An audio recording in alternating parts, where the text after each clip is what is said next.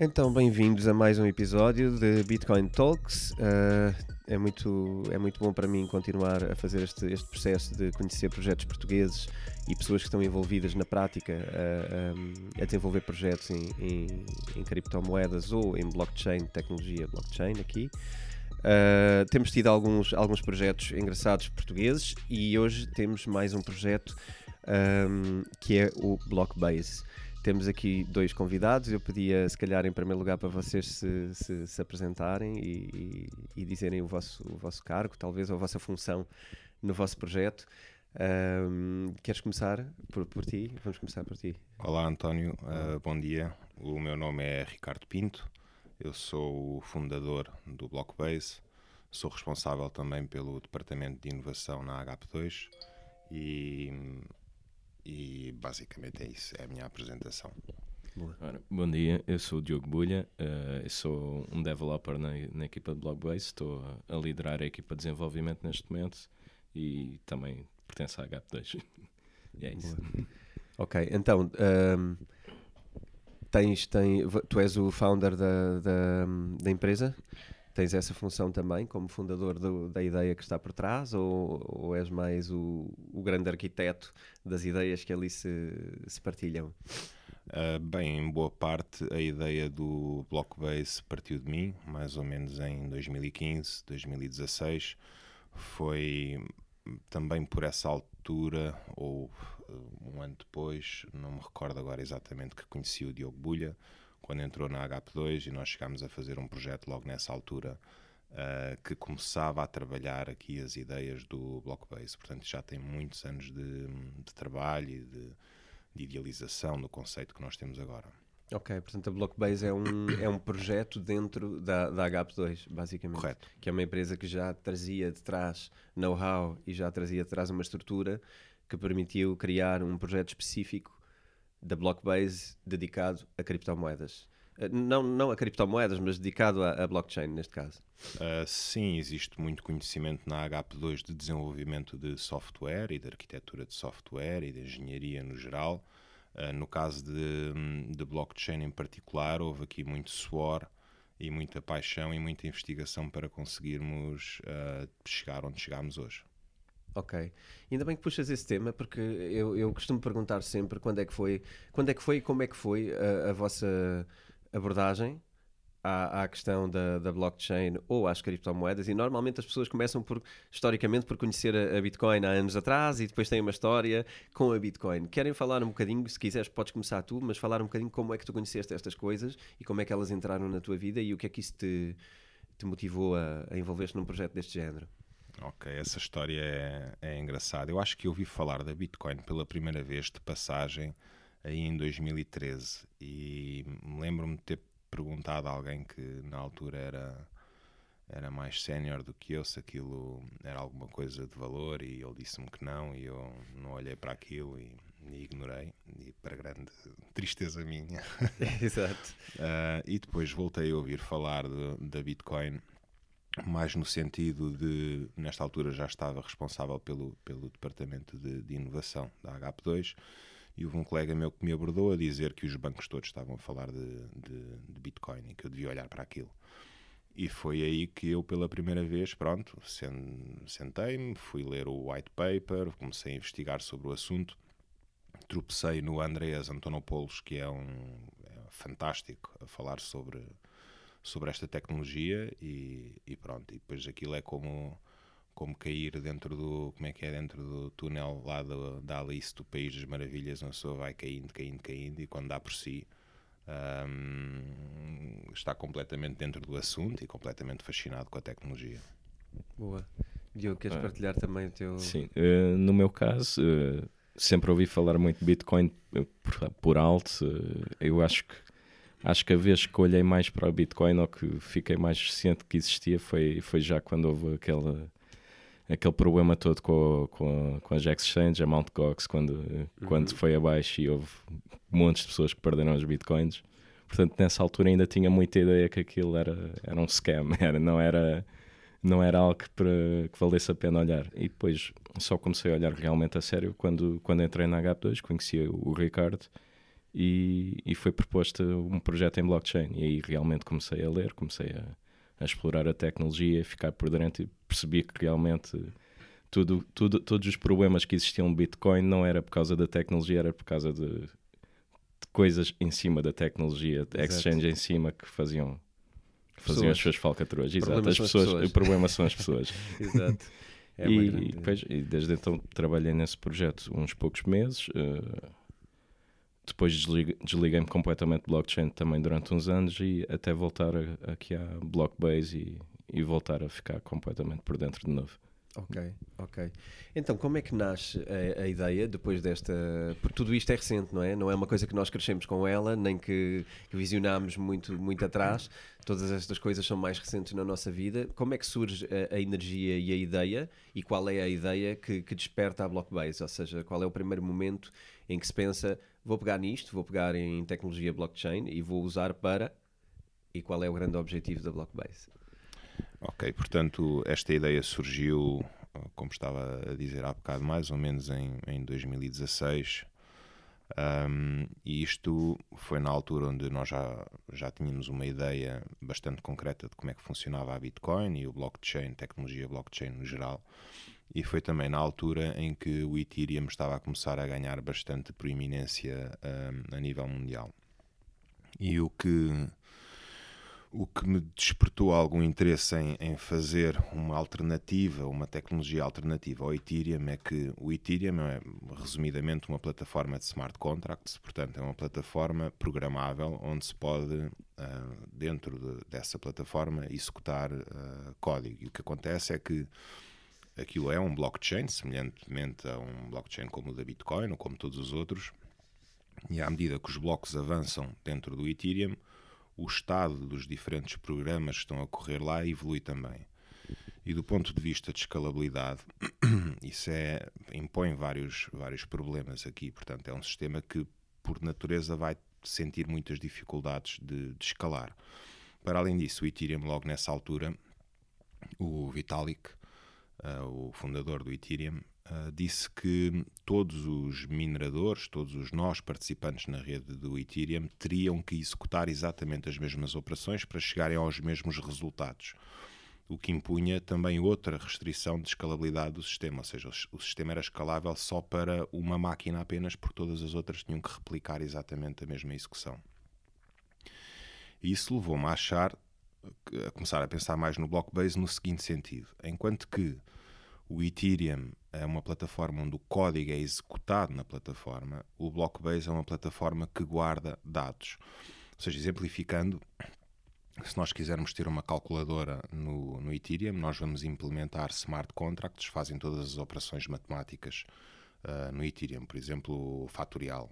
Queremos calcular o fatorial um número e aquilo lá dentro vai calcular todas as operações de multiplicação do, do número a subtrair por, por 1 um, até chegar a, a, a 0 ou a 1 um, um, e chegar ao resultado final. Enquanto que no Blockbase nós íamos fazer esse cálculo fora da plataforma, num sistema normal, tradicional, e depois guardaríamos o resultado dentro do Blockbase, ou seja, a calculadora estaria implementada fora do blockchain, mas o que ficaria guardado era todos os resultados de todas as operações. A diferença de um para o outro é que, no caso do Ethereum, ele executa todas as operações matemáticas em blockchain. No caso do Blockbase, apenas guarda uh, os resultados das operações. Ou seja, uh, no Ethereum temos todo o histórico de evolução do algoritmo, do processo, e no Blockbase temos o resultado final. Ambos chegam ao mesmo resultado e ambos podem ser validados no sentido de determinar se realmente aquilo correu bem. Portanto nesse aspecto, uh, digamos que o Blockbase é mais escalável por aí. Portanto, o que vocês foi... fazem basicamente é tirar peso ao processo, não é? Tirar peso a parte do processamento para fora da, da, da blockchain e guardar o resultado como ser ele o, o que tem que ser validado. Ou seja, o que tem que ser validado é o resultado e se ele estiver ok, ele será validado em conjunto com outros com os outros operadores da rede, não é? Mas eh, o, o peso do cálculo do processo escusa de estar em blockchain e está fora. É em, isso. em boa parte foi aí que começou a ideia e depois essa ideia evoluiu para ser uma plataforma que permite guardar bases de dados. Portanto, o, o Blockbase eh, vem block de blockchain e base de database. Portanto, é uma plataforma para a guarda de bases de dados em blockchain. Ok. Que usos práticos é que vocês veem para ah, o serviço da Blockbase? Porque, à partida, o objetivo é prestar um serviço, não é? E, e- e como é que vocês veem a aplicação prática no mundo, no mundo corporate? Uh, a nossa ideia é, é que o Blockbase não vai propriamente substituir bases de dados tradicionais. Nós, nossa ideia atual é que, uh, é que seja um suplemento a bases de dados tradicionais. Uh, dados críticos que, que as empresas queiram saber todo o histórico e ter um histórico garantido que não, que não foi alterado, que, que não houve manipulação de dados, uh, esses dados podem ser guardados na Blockbase. Como como nós guardamos eh, as bases de dados numa blockchain, eh, temos a garantia do histórico todo que está lá, que não foi alterado e, e que podem confirmar isso. E essa é a nossa ideia atual. Já temos alguma, algumas ideias para trabalhar com, com clientes. Em princípio, vamos trabalhar já num proof of concept nesse sentido, portanto, é aí que estamos Ok. atualmente. Ok, ok. Portanto, o, o cliente que quer guardar esses dados, ele está à procura de guardar dados ah, à partida sensíveis e dados que ele quer garantir que não têm ah, manipulação nem têm intervenção desde o dia em que foram inseridos, não é? Portanto, uma base de dados mais estática, ah, provavelmente, mas com um nível de confiança, uma Maior, necessidade de exato. confiança maior. Uh, vocês conseguem, não querendo obviamente revelar nem, nem entrar nos vossos clientes operacionais, mas conseguem imaginar algum tipo, dar exemplos de algum tipo de indústria que possa precisar disso na prática? Um exemplo mais prático para figurar, um, para figurar a- aqui aos ouvintes gerais, para dar uma ideia de como é que isto é útil. Ok, portanto, esta, esta coisa de guardar uh, dados em blockchain é algo que, para já, ainda pode parecer um bocado complicado de perceber, mas uh, eu sinceramente julgo que daqui a uma década vai ser uma prática comum para muitas, muitas empresas. Porque acontece que nós estamos a viver numa era onde hum, é muito fácil roubar informação, falsear informação, alterar informação, perder informação. Uh, temos fake news, temos fake profiles, temos fake fotos, temos deepfakes, temos fake tudo e mais alguma coisa. E hum, a tecnologia blockchain vem em parte a resolver isso por dois motivos. Em primeiro lugar, porque tudo o que é guardado em blockchain fica em histórico e é imutável. Portanto, ah, ou seja, temos um histórico que não conseguimos alterar e, para além disso, ah, tudo o que é adicionado ao blockchain tem que ser assinado digitalmente pelos participantes. Ou seja, nós conseguimos ter aqui umas qualidades de segurança que são completamente hum, diferentes de sistemas de guarda, de armazenamento de dados hum, tradicionais. Portanto, numa base de dados tradicional, temos um, um, um sistema de segurança tradicional que consiste ah, numa equipa que gera a segurança da base de dados, numa, num conjunto de passwords que eles administram, numas firewalls à volta daquilo, ah, talvez numas políticas de segurança se for uma empresa mais avançada nesse aspecto, mas a verdade é que toda essa informação pode ser manipulada, principalmente se essa equipa tiver essa intenção. Portanto, o, o sistema de segurança é centralizado. Ou seja, se nós quiséssemos guardar a Bitcoin dentro de uma base de dados tradicional gerida por uma equipa de segurança tradicional, no momento em que aquilo ganhasse valor, aquela malta ia logo deturpar o sistema a seu favor, obviamente. Portanto, o motivo pelo qual a Bitcoin tem sucesso é porque isso não é possível porque o sistema é descentralizado. E no momento em que nós começamos a descentralizar a segurança de, de bases de dados tradicionais, colocando os dados em blockchain, nós conseguimos obter aqui uma segurança hum, muito, muito diferente. E é nesse sentido que nós estamos a ir. Uh, esta empresa que está a trabalhar connosco é uma empresa especificamente relacionada com a saúde um, e o motivo pelo qual eles têm interesse em explorar tecnologias blockchain é porque o próprio Infarmed está a começar a, a dizer que certa informação tem que constar em blockchain. Portanto, aqui o caso é, é muito simples. Vamos imaginar que existe um problema qualquer, por exemplo, com um dispositivo de saúde, ou com um ato médico, ou, ou o que for, onde resultou uh, em danos muito graves para o paciente, como por exemplo, na pior das hipóteses, a sua morte, nós queremos tentar determinar tudo o que poderá ter levado a isso ter acontecido. E a melhor forma de o fazer é tendo essa informação em Isso blockchain. é, isso é incrível, isso é uma evolução muito grande naquilo que é a confiança do cliente aqui, não é? Face ao serviço que lhe é prestado. Uh, portanto, se calhar aquilo que eu estou a ver em termos de, de utilidade maior é o, a- a- o primeiro passo, parece-me logo uma transparência maior no que diz respeito ao serviço prestado pela, pela entidade que o contrata, não é? Portanto, estamos aqui a falar de uma entidade estar-se quase a certificar de que o serviço que presta é transparente e é, e é de qualidade eh, e transmitindo essa, essa confiança para o cliente, não é? Parece-me isto. É muito por aí, é muito por aí. Há, há quem diga que daqui a uma década auditores não vão olhar para uma base de dados tradicional.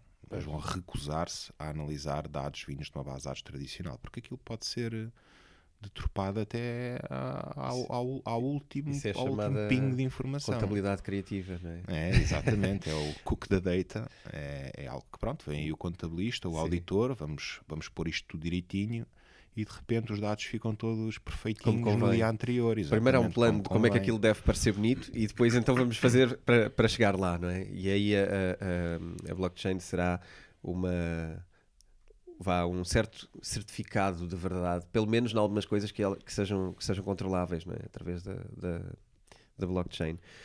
Ah, vocês dentro do, do- quando criaram a vossa, o vosso projeto vocês têm uma história engraçada que eu gostava de abordar que é a forma como vocês eh, se financiaram que é também uma forma que, que, eu- que me parece a mim que credibiliza, ah, credibiliza bastante o vosso, o vosso projeto vocês são financiados através do, do Portugal 2020 e portanto têm, têm todo, toda essa toda essa necessidade de justificarem e de validarem as ideias e os projetos e a seriedade dos vossos investimentos junto de uma entidade ah, oficial. Eu gostava de vos perguntar primeiro como é que foi o processo, se foi fácil, se foi difícil, se é algo que vocês já conheciam e que, portanto, foi processual, processualmente fácil. E, por outro lado, o facto de ser em blockchain uma coisa inovadora, como é que funcionou em termos da vossa avaliação? Dificultou-vos a vida ou não? Ou, ou, pelo contrário, foi algo que vos foi, ah, que vos foi uma vantagem? Como é que isto funcionou a nível de financiamentos europeus? Ok, muito bem. Portanto, nós concorremos especificamente a um programa do Portugal 2020 que se chama SIDT, que é um programa que financia projetos que tenham um cariz ahm, bastante inovador, ou quase extremamente inovador. Portanto, a taxa de sucesso, a taxa de aprovação deste tipo de projetos é 5%, 7%. Portanto, é difícil obter financiamento para este tipo de projetos e o que requer é uma, uma submissão de um documento com aproximadamente 100 páginas, portanto aquilo é quase, é, é quase um livro que se, que se publica ali, onde explicamos tintim por tintim hum, o que é que o nosso projeto é, o que é que pretende fazer, qual é o modelo de negócio, como é que vai entrar nos mercados, hum, qual é a equipa, Portanto, é tudo explicado de, fio a pavio. E depois isto vai ser avaliado por uma equipa de peritos que logo decidem ah, se aprovam ou, ou não aprovam o projeto. Portanto, é, como disse, é uma taxa de, de- de aprovação muito reduzida, portanto, é, muito, é um programa muito competitivo. Ah, e, e nós decidimos concorrer a esse programa porque acreditávamos que tínhamos uma ideia ah, com substância e, e também foi ótimo no sentido, portanto nós ganhámos obviamente, por isso é que estamos a falar disso e, e foi ótimo ne- nesse sentido porque também deu-nos uma grande confiança em percebermos que a ideia que tínhamos nas mãos era uma ideia que era verdadeiramente inovadora e- e especialmente em Portugal neste caso mas entretanto até temos vindo a verificar que o, o sistema que nós estamos a desenvolver não tem ahm, não encontramos nada eh, exatamente igual a nível mundial. Encontramos algumas coisas semelhantes, mas muito pouco. Ok, acabaste por responder também a outra questão que eu, que eu ia colocar, que era Desculpa. é, que outros, não, ótimo, ótimo, dois em um, eh, que é eh, que outros projetos é que tu revês proximidade, não é? Eh, Porque isto é um- obviamente um mercado em ebulição eh, bastante grande, apesar de haver estes ânimos e desânimos que têm muito a ver com cotações e moedas, portanto fala-se mais quando há grandes cotações, fala-se menos quando há menores cotações, e isto acaba por, por abranger a, a parte da blockchain inclusive, não é? Porque essas notícias acabam por vir em grupo. Um, e aqui a pergunta seria: uh, nós que vamos acompanhando um bocadinho a indústria internacional, vamos vendo que as coisas não param por causa disto. Uh, as pessoas que acreditam na tecnologia acreditam na tecnologia e estão a trabalhar nela. Uh, que, que outros projetos internacionais é que tu vês? Não que isto seja muito relevante para, para nós, mas como é que vocês sentem competição nesse, nesse caso e como é que se sentem preparados para. Pois, como o Ricardo já disse, não, não há propriamente nenhum projeto uh, exatamente com a mesma ideia que a nossa, apesar de termos vários projetos que também se focam na, na guarda de dados na, em, em blockchain. Só que a maior parte dos projetos que nós vemos uh, focam-se em guardar ficheiros, ou seja, criar um file system em blockchain. Uh, enquanto o nosso difere completamente por ser o guarda de bases de dados. Uh, nós temos todo um sistema de queries praticamente igual a, a, a, a SQL, a qualquer, qualquer base de dados SQL. o nosso sistema de queries é, é bastante semelhante a, a essas bases de dados tradicionais. Portanto, nós queremos criar um serviço que seja fácil de usar para quem já está habituado a, a bases de dados tradicionais. Okay. E não existe, pelo menos pelo do nosso conhecimento, não existe nada semelhante ao que nós estamos a fazer nesse sentido. Ok.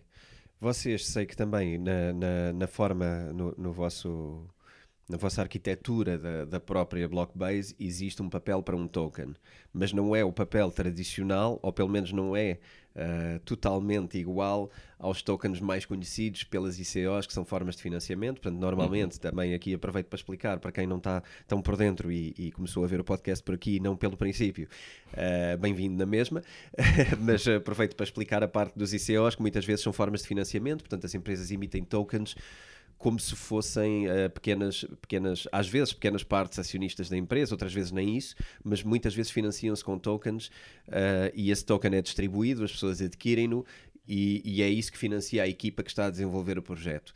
Uh, no vosso caso não é exatamente assim, vocês têm esta fonte de financiamento, uhum. mas vocês têm um token e têm um plano para ele e têm também uma forma diferente da norma, Uh, não sei se, se, será tão única, mas uh, é, é, diferente do mais comum, que é, que é as emissões do, dos ICOs. Uh, já, já há outros projetos que fizeram emissões de ICOs graduais no tempo e não foi todo feito de uma vez, portanto, uhum. não foi lançado um ICO uma vez, foi, foi feito, por exemplo, no caso da EOS, por exemplo, foi, é um token que foi distribuído ao longo de, creio que mais de um ano, algo do género. como é que funciona o vosso token e em que é que ele difere deste padrão mais, mais tradicional? Portanto, nós, nós desde o início que pusemos o ICO, o ICO de fora uh, dos nossos planos, porque quando começámos, pronto, quando o, o, o, projeto recomeçou já com o financiamento do, do Portugal 2020, uh, eh, já vinha depois de uma fase em que os ICOs já estavam a perder a credibilidade. Uh, mais de, se calhar, mais de 90% dos ICOs que víamos por aí eram scams.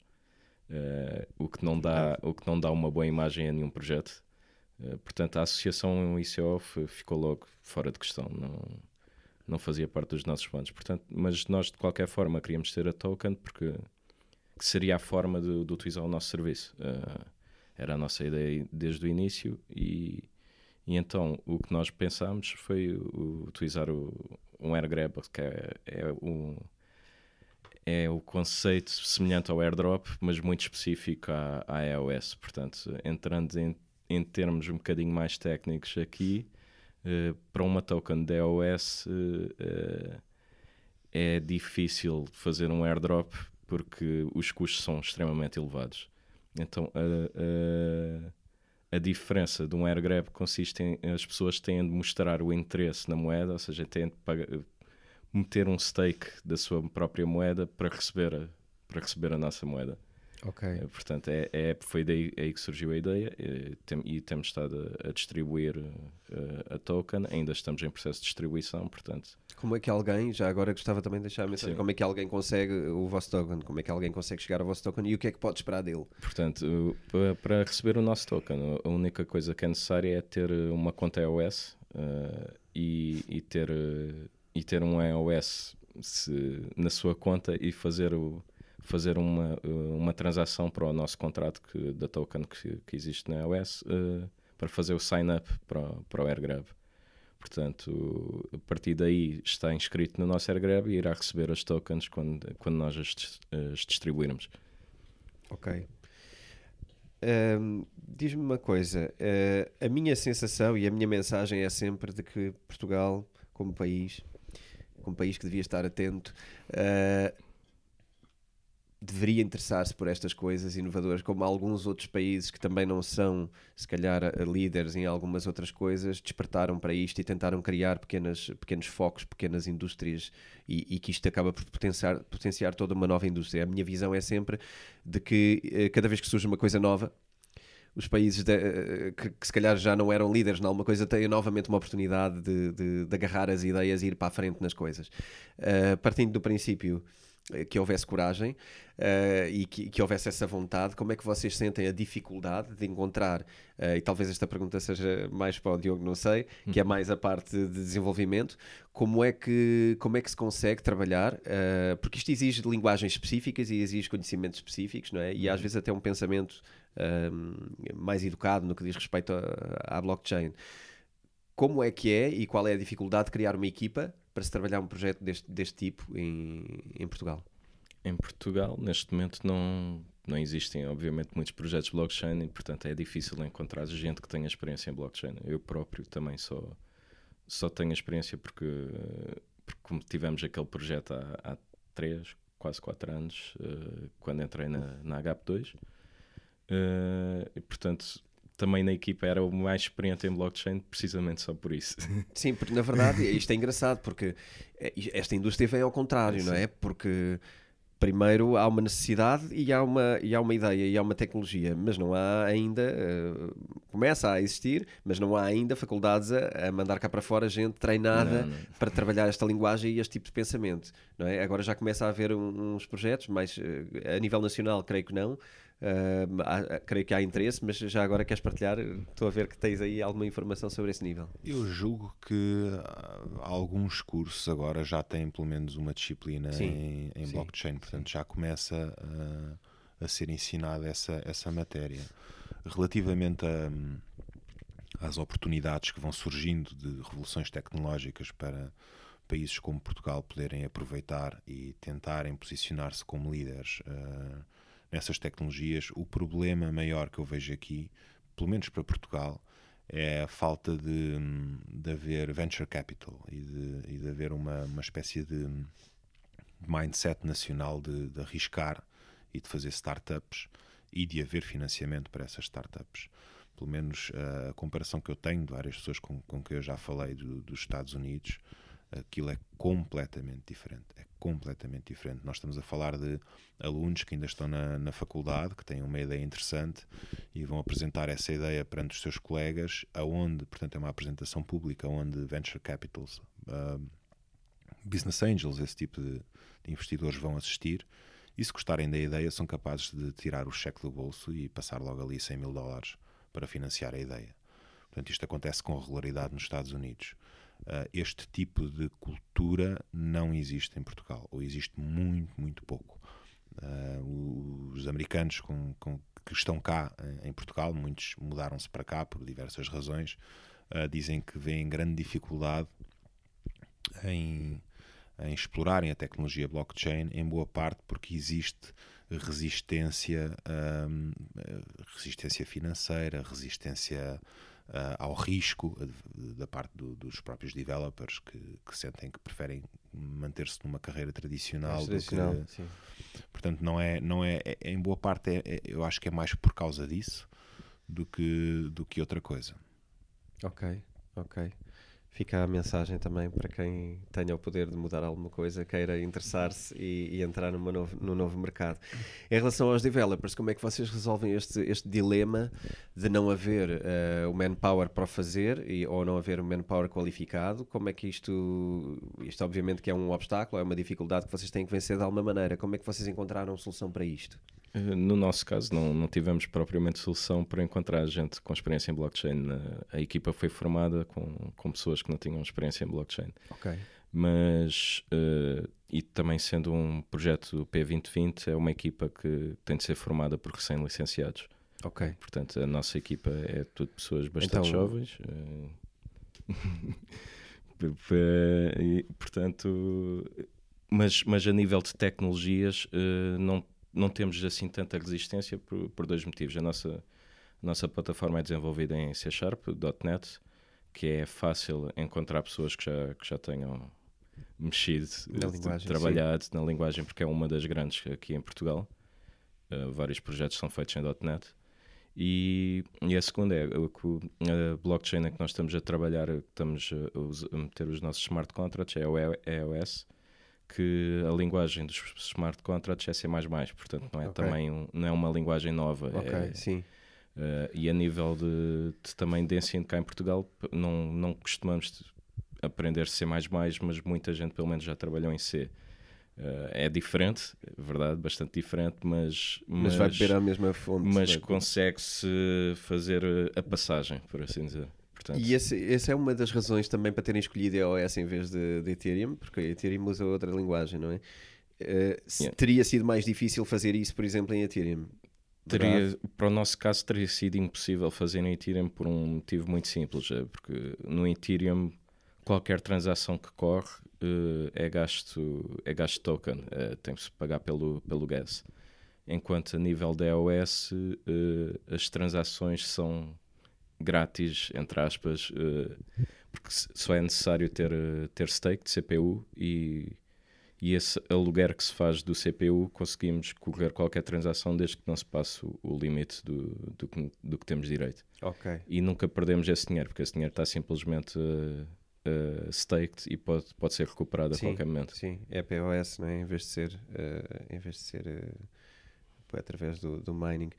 Ahm, então, em termos de, de, de, de Blockbase, eu acho que mais ou menos traçámos um, um plano geral do que é que está e em que momento está. Como é que vocês veem o vosso roadmap para a frente? Portanto, há pouco abriste um bocadinho o véu a dizer que já estão ah, quase ou prestes a avançar para um para um momento de, de- já de prova, de, de- de conceito, não é? para, para pôr alguma coisa já a funcionar no terreno. Também já percebi que tem a ver com a área ah, da saúde, pelo menos um dos projetos que vão trabalhar agora. Qual é que é o vosso roadmap e quando é que vem ah, o, vosso, o vosso shift de, hum, de passar a, a ter coisas no terreno e a funcionar ah, operacionalmente? Portanto, nós estamos a chegar a uma fase de desenvolvimento onde já temos o, o produto ah, a funcionar da rede de testes do EOS. Portanto, o EOS tem a rede oficial e depois tem uma rede de testes, que é uma rede mundial pública, onde qualquer pessoa pode participar. E, e nós estamos agora a correr o Blockbase nessa rede de testes. Ah, e qualquer pessoa pode descarregar o nosso software e participar também na rede Blockbase. Aquilo é um sistema distribuído semelhante a um, aos, aos blockchains tradicionais. O objetivo para, para este ano, uh, do ponto de vista de expansão, é aproximar-nos um, das empresas e nós temos bastante facilidade em fazer isso porque temos a sorte de ser um, vá, uma- um projeto incubado dentro da, da HP2, que é uma das maiores consultoras a nível nacional e tem um, tem escritórios uh, espalhados por toda a Europa. Portanto, nós vamos aproveitar esse poder comercial que já existe e esses caminhos comerciais, uh, esses contactos vá com várias uh, empresas de todos os setores para irmos literalmente falar com, com os decisores e explicar-lhes o potencial da tecnologia. Uh, nós já temos no nosso site, ainda não, não lançámos, mas vamos lançar em princípio até ao final da próxima semana, daquilo que, que nós chamamos de um sandbox.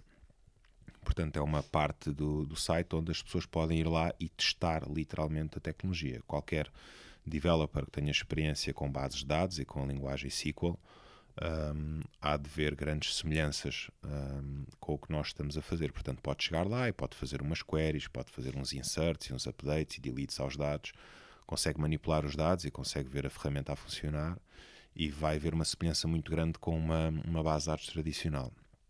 Agora, a diferença é que está a operar com um sistema que por trás é completamente diferente, é tudo sobre blockchain. Portanto, nós queremos um, reduzir o, o- a dificuldade da, da adoção da tecnologia o, o máximo possível. Portanto, isso é uma, uma, uma forma de o fazer. Uh, outra forma que, que nós estamos a explorar é através de provas de conceito. Portanto, nós temos todo o interesse de, de ir falar com, com, com, os nossos clientes e de lhes explicar que nós conseguimos fazer provas de conceito simples e rapidamente, que conseguem provar a tecnologia um, e, e, assim também fomentar a, a adoção. E, e, nós próprios também já estamos a pensar em fazer pequenos, pequenas provas de conceito no site, simples, uh, a explicar a tecnologia. Portanto, nós podemos fazer até coisas divertidas, aquilo fica tudo em blockchain e as pessoas podem utilizar uh, a tecnologia e ver aquilo a funcionar. Portanto, o, o nosso roadmap é muito por aí. Em primeiro lugar, é reduzir ao máximo as barreiras para a adoção, é bater à porta de todos os clientes que, que temos, explicar-lhes o, o, poder desta tecnologia, as vantagens que traz este tipo de, de segurança e, e começar a, a, a, ver se temos adoção da tecnologia. Portanto, okay. estamos nesse ponto agora. E este é o, esse é o plano 2020-2021? Será esse o trajeto que vão estar a fazer, não é? Já a fazer parcerias e a implementar uh, coisas no ativo. Ok, do que eu percebi, a HP2 é uma empresa já com algum tempo de, de mercado. Blockbase é um projeto dentro, portanto vocês beneficiam dessa estrutura e dessa, e dessa posição, mas a HP2 é uma empresa portuguesa um, e que é internacional, é isso? A HP2 é uma empresa de origem portuguesa, portanto nasceu em Portugal em 2005. Um, neste momento, portanto, paralelamente à HP2 nasceu também o grupo HIQ, uh, que agora o grupo HIQ ah, é constituído por ah, uma panóplia de empresas, eu não, confesso não sei o número, mas são muitas e muitas marcas e tem 5 mil funcionários, está pela Europa toda, as empresas têm muita facilidade de comunicação umas com as outras. Um, naturalmente, dentro da HP2 especificamente, temos mais facilidade de comunicação, é para aí que nós vamos começar, especificamente a nível nacional mas rapidamente podemos um, expandir, ou, ou seja, fazer o mesmo modelo comercial que nós estamos agora aqui a, a começar a implementar noutras uh, empresas do grupo a nível internacional. Ou seja, vamos testar localmente e depois vamos expandir uh, internacionalmente. É por aí. Ok, boa. Vamos estar aqui atentos então e tentar ver o que é que, como é que estão a correr os vossos passos e vocês também, uh, era giro, vocês irem atualizando informação para conseguirmos fazer aqui uma comunicação de updates e, e manter os projetos atualizados. O meu nome é António Vilaça Pacheco e nós estivemos aqui em mais um episódio do Bitcoin Talks, o podcast português que tem por base o meu livro Bitcoin, tudo o que precisa de saber sobre criptomoedas. Um livro que poderá encontrar nas livrarias, bem como online, um, e está disponível para, para quem quer iniciar os seus conhecimentos em criptomoedas, bem como quem quer aumentar o conhecimento sobre como é que as criptomoedas podem ou não mudar a economia no mundo em que vivemos. Uh, eu espero que nos acompanhem e gostem dos nossos próximos episódios. Estamos a terminar agora a nossa segunda temporada e depois temos novas surpresas para vocês, mas voltaremos a falar na altura certa. Um abraço e até a próxima.